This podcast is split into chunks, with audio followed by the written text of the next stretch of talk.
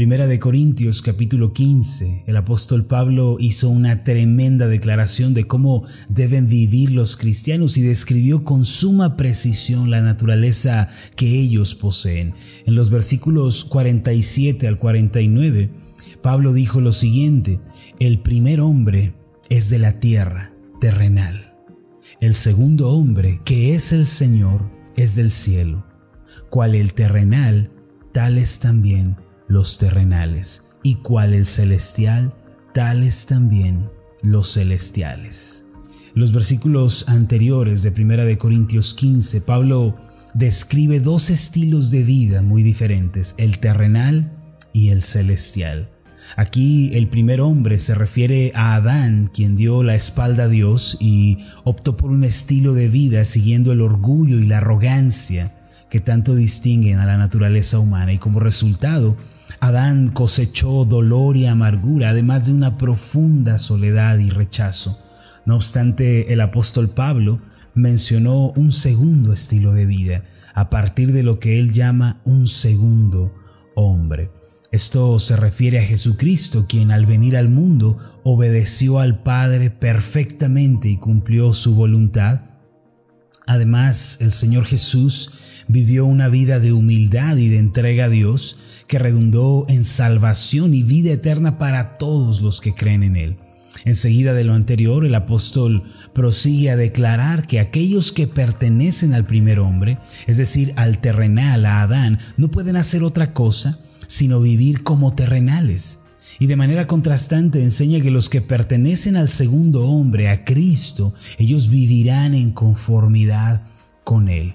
El punto central de la enseñanza de Pablo en estos versículos es sobre la naturaleza que cada uno posee. Al nacer en esta tierra todos tenemos la naturaleza caída de Adán, por eso nuestra vida se desarrolla en esa misma dirección y no podemos dejar de parecernos a Él en nuestros pensamientos, en nuestros deseos, afectos y decisiones. Sin embargo, cuando Dios nos llama, y nos hace comprender la verdad del Evangelio, entonces el Espíritu Santo nos regenera y nosotros llegamos a ser nuevas criaturas que ahora tienen una nueva naturaleza. Si bien todavía estamos en este mundo, nuestro ser interior es renovado totalmente y comenzamos a llevar la naturaleza del hombre celestial. De este modo, todos los que han creído en Cristo, que le han recibido como Salvador personal, tienen a lo que yo llamo una doble nacionalidad. Tienen un cuerpo terrenal, pero gozan de una naturaleza celestial.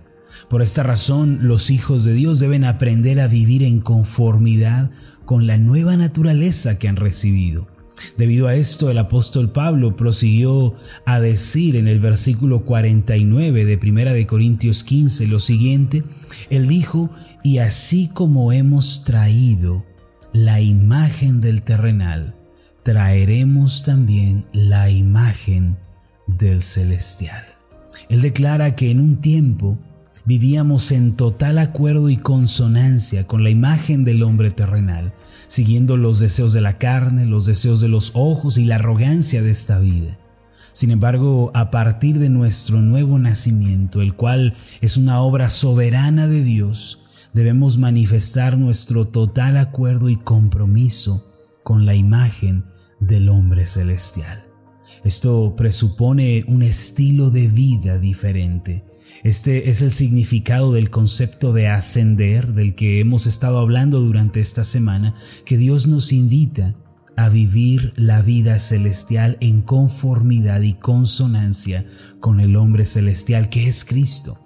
Esto es posible si en primer lugar cultivamos una mente que tiene su fundamento en lo eterno y verdadero. En otras palabras, podemos vivir una vida en consonancia con lo celestial si permitimos en primer lugar que la palabra de Dios renueve nuestro entendimiento. Le pido que nunca desestime el papel tan importante que juegan los pensamientos en la vida cristiana. El día de hoy quiero compartir con ustedes un aspecto más de la mentalidad celestial que debemos cultivar.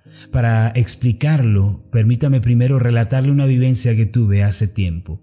Hace aproximadamente unos cuatro años me invitaron a compartir una serie de conferencias en una iglesia de la Ciudad de México. Después de una de las sesiones, un anciano se acercó a mí con lágrimas en sus ojos y me preguntó cuántos años tenía yo.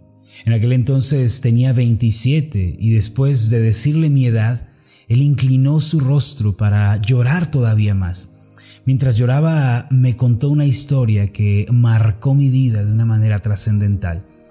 Me dijo que Dios le había llamado a la edad de 20 años, pero que él pensaba que en aquel entonces era muy joven para entregarse a Jesús, así que dejó pasar aquella oportunidad.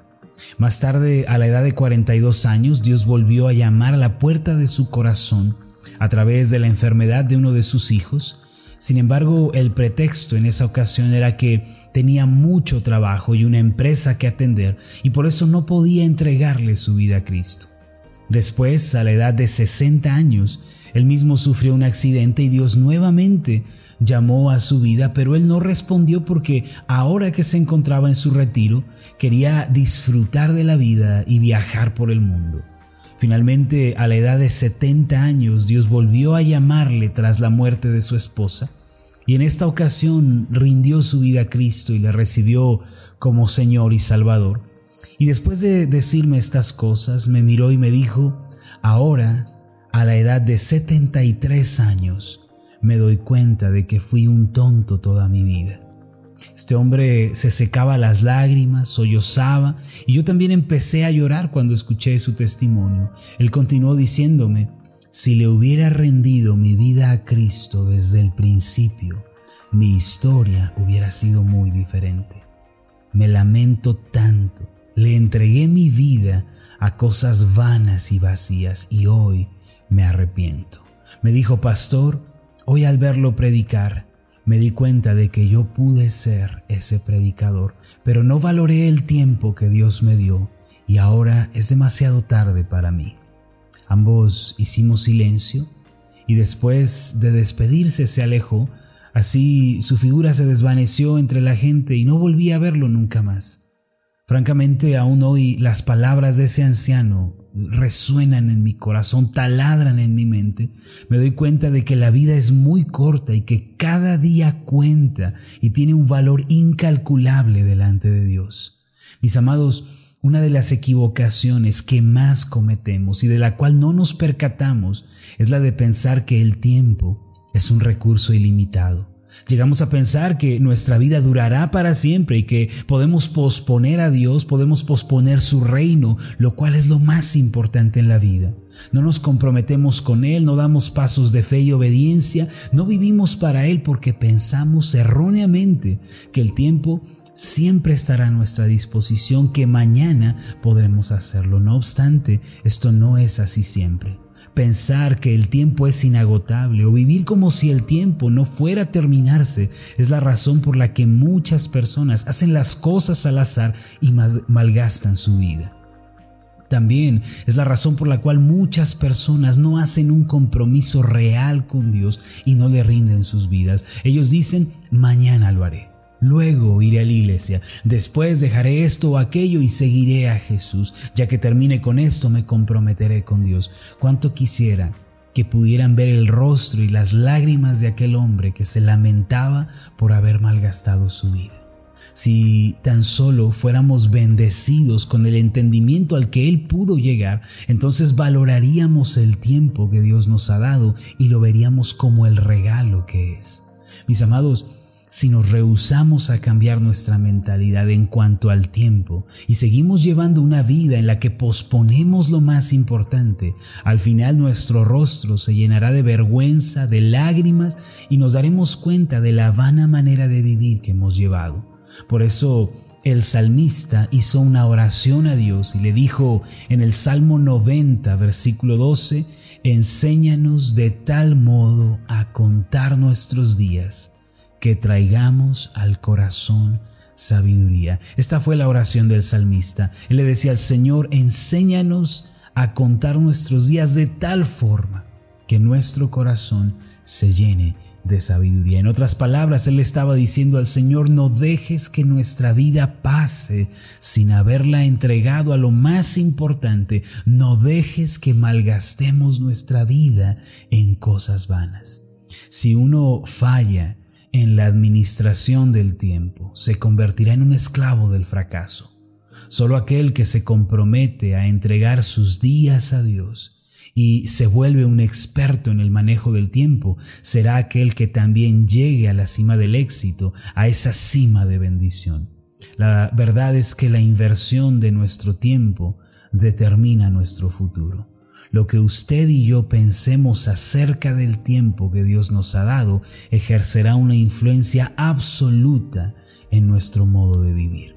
Tengo 31 años actualmente Estimo que al menos me quedan 50 años de vida fuerte, si el Señor me lo permite. Mire, aunque fueran 60 o 70 años, lo cierto es que esos años se van en un suspiro.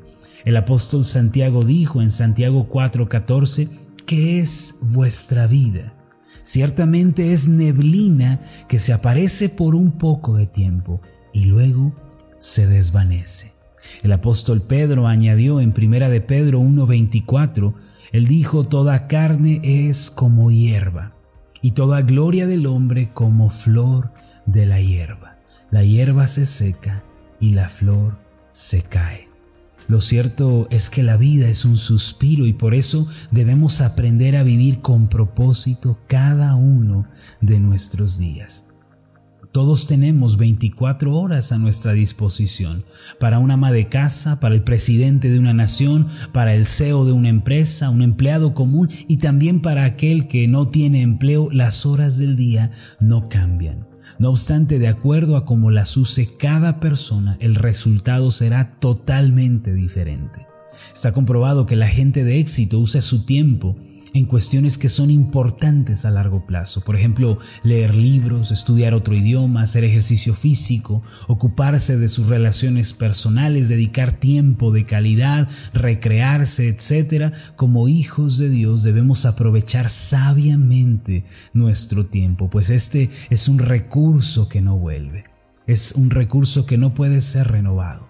Debemos luchar con todas nuestras fuerzas por el autodesarrollo y siempre vivir con un sentido de superación para la gloria de Dios. Se dice que los mexicanos no leemos ni un libro al año y eso tiene que cambiar en relación al pueblo de Dios. Nosotros debemos comenzar a, dedicar tiempo a cosas importantes.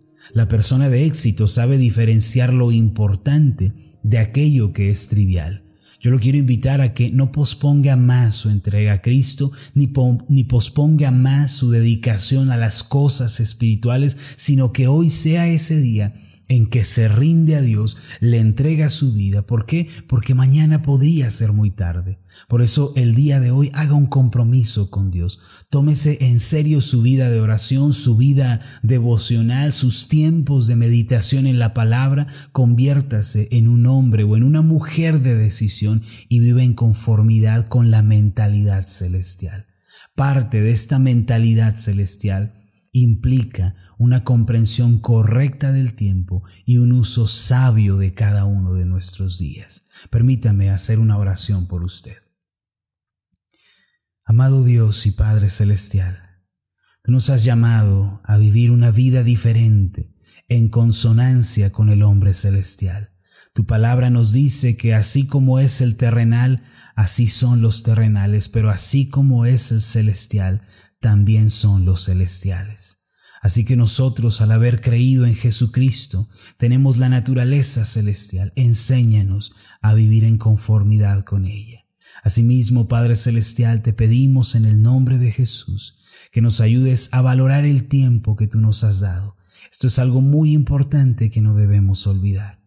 No debemos pensar delante de ti que el tiempo nunca se agotará, que siempre tendremos un mañana, sino que debemos valorar el tiempo que nos diste este día y usarlo sabiamente. Cuánto te alegra, Señor, cuando nosotros valoramos la vida que nos has dado y la consagramos a las cosas importantes.